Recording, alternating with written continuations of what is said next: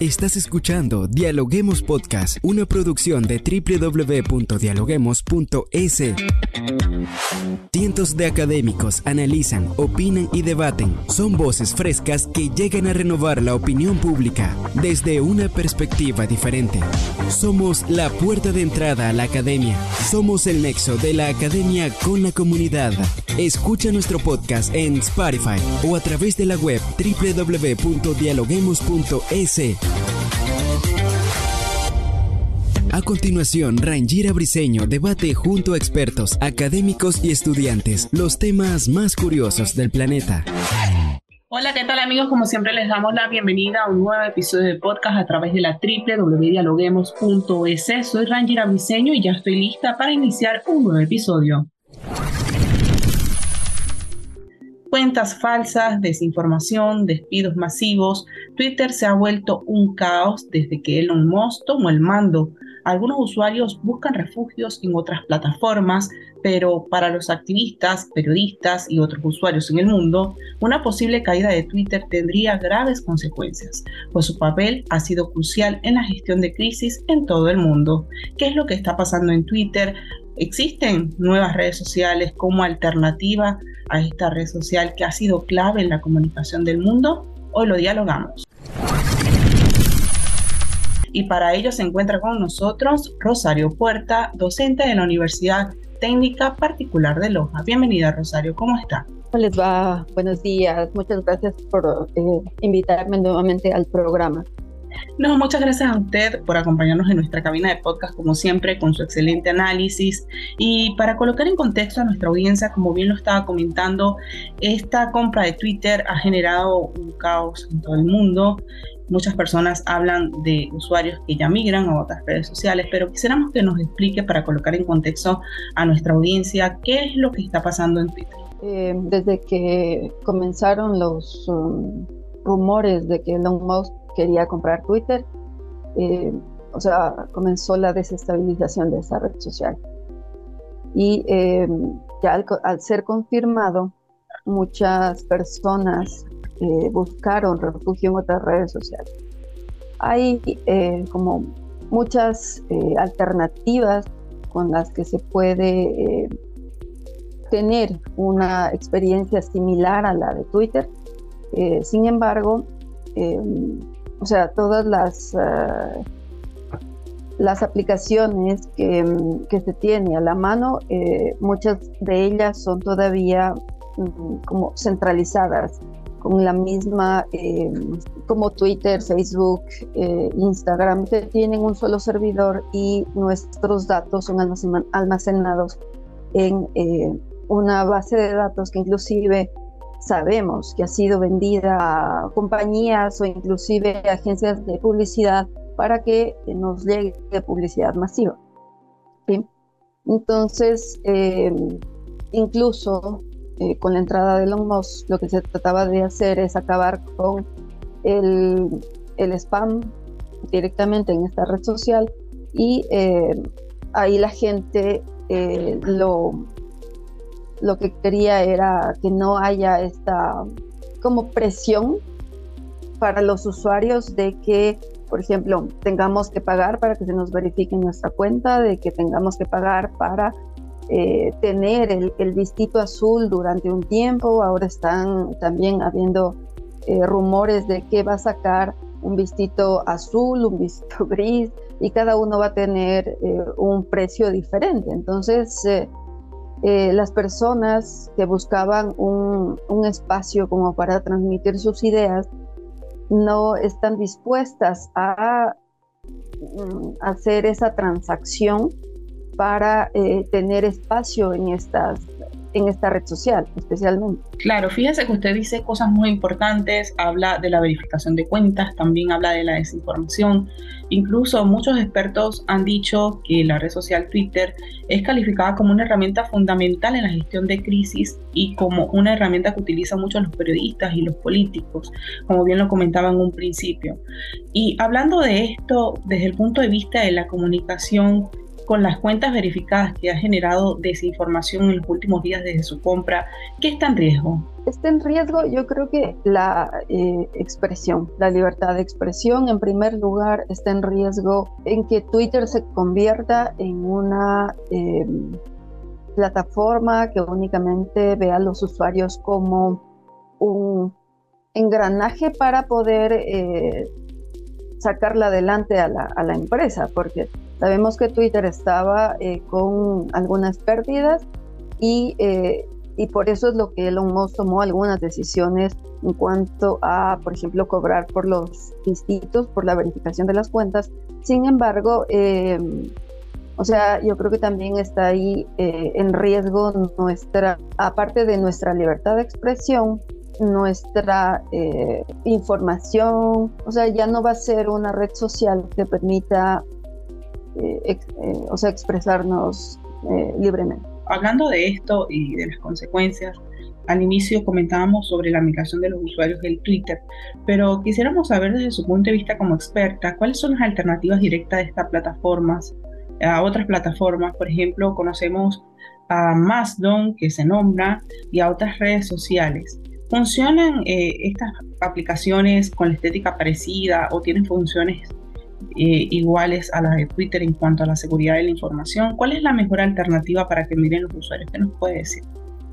Son plataformas que son muy similares a Twitter. Sin embargo, eh, o sea, el, o sea, hay que, hay que ver esa, esa palabra, similares, no son iguales a Twitter. Y o sea, son, eh, por ejemplo, em, plataformas que intentan darles a las personas como un espacio para poder em, como descansar de esa comunidad que ya se está volviendo tóxica en Twitter, ¿sí? Inclusive con, o sea, a, mí me parece, por ejemplo, una de las cosas eh, positivas que ha tenido Elon Musk al poder eliminar estas cuentas falsas que había eh, o los trolls, inclusive, eh, me parece como algo eh, positivo de lo que él estaba haciendo. Sin embargo, por ejemplo, hay aplicaciones como se las, se las ha considerado, aplicaciones similares a Twitter como Reddit, que ya la, tenemos varios años con nosotros y muchos tenemos presencia en ella. hay otras que se llama Plurk, Parler, la Maton, que hablábamos hace un ratito, y hay, hay algunas otras más. ¿Nos puede explicar cómo funcionan cada una de estas aplicaciones que nos está nombrando? y, si son, y si son 100% seguras para que las personas, si no les gusta Twitter cómo está funcionando, pueden tener otras opciones. Por ejemplo, Reddit es una, es una red social que yo creo que se ha posicionado como un, una red en la que las personas cuentan historias. Eh, ahí se ubican los storytellers, ¿sí? Y eh, se agrupan en comunidades, o sea, bajo esta interfaz que es muy intuitiva, o sea, lo que, lo que busca es compartir imágenes, videos, memes, noticias, eh, inclusive animes y cosas así, pero nuevamente es una red social que es similar a Twitter, tiene un feed podemos compartir la información, pero no es igual. Hay otra como eh, la eh, RARF, es así, no, no sé exactamente cómo se la eh, pronuncie, pero es una plataforma que está enfocada a estudiantes y profesores. No tengo yo acceso a esa plataforma porque no es tan nueva, pero es eh, como una plataforma que es mucho más cerrada para comunidades entre profesores y estudiantes. Se maneja eh, feeds similares, inclusive tienen em, como estas, estas como ventanitas cuando uno se publica un tweet eh, que sale en el feed, entonces es, es, muy similar. Sin embargo, es exclusivamente de estudiantes y profesores, es una comunidad académica. ¿sí? Hay otra que se llama Gap, que es eh, también una, una, alternativa a Twitter, pero eh, tiene funciones que son como compartir noticias, imágenes, tiene un marketplace, puedes compartir videos, eh, son, se puede formar inclusive comunidades para compartir información sobre esto.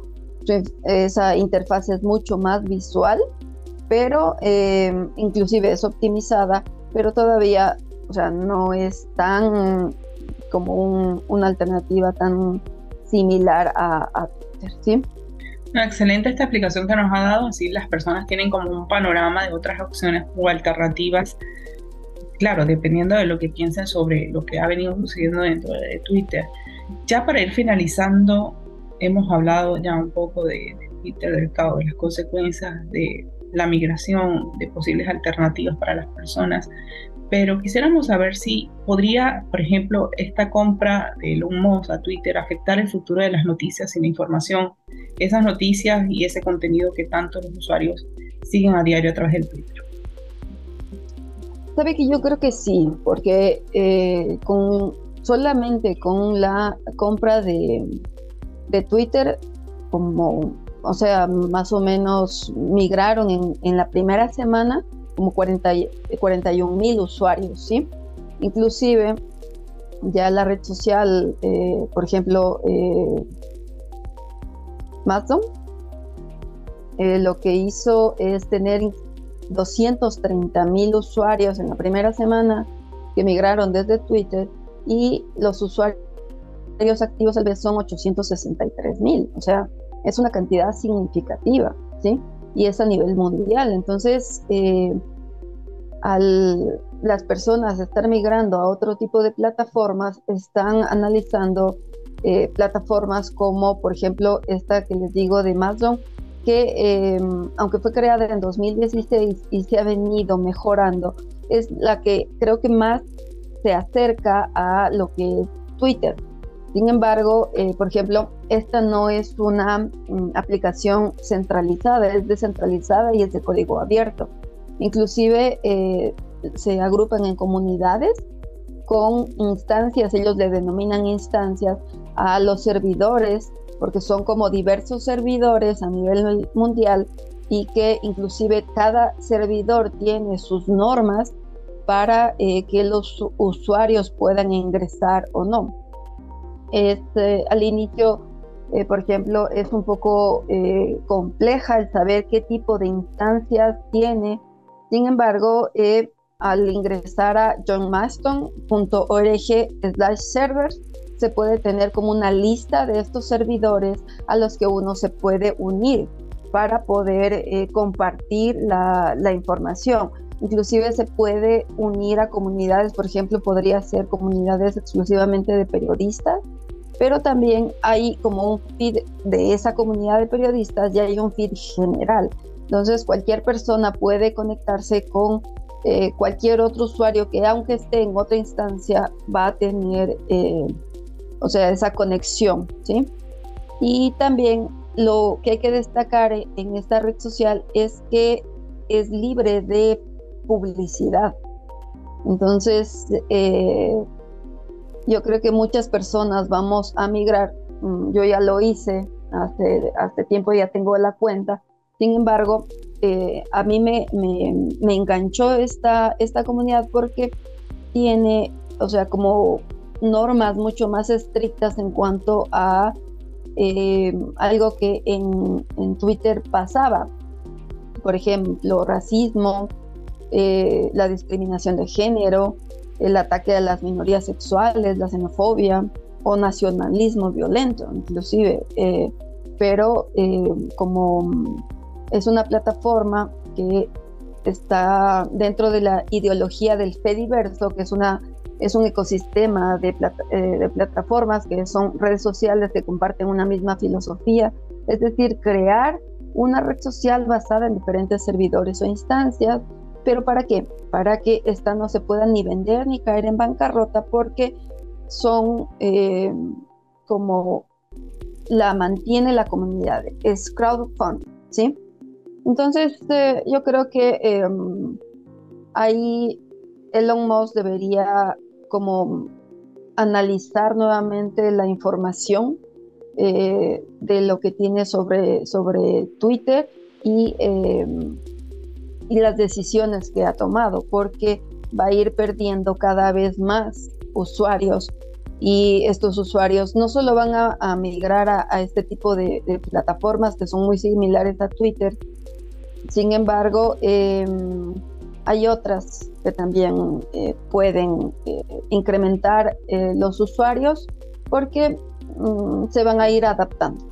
No, excelente lo que nos ha dejado el día de hoy este análisis y está bien claro que independientemente de cuántas personas decidan finalmente abandonar Twitter e incluso de cuántas lo hagan al mismo tiempo, crear una comunidad en otra plataforma, pues una batalla ardua. Estas migraciones, como bien lo comentábamos, están impulsadas por una gran parte de efectos de la red, que en este caso sería la compra de Twitter, lo que significa que el valor de esta plataforma ya no es el mismo para algunos usuarios y que podrían existir nuevas alternativas para informarse a través de otras plataformas para hacer lo mismo que la comunidad realizaba en Twitter. Muchas gracias por ayudarnos y por este excelente análisis que nos ha dejado el día de hoy, Rosario. Muchas gracias a ustedes por invitar.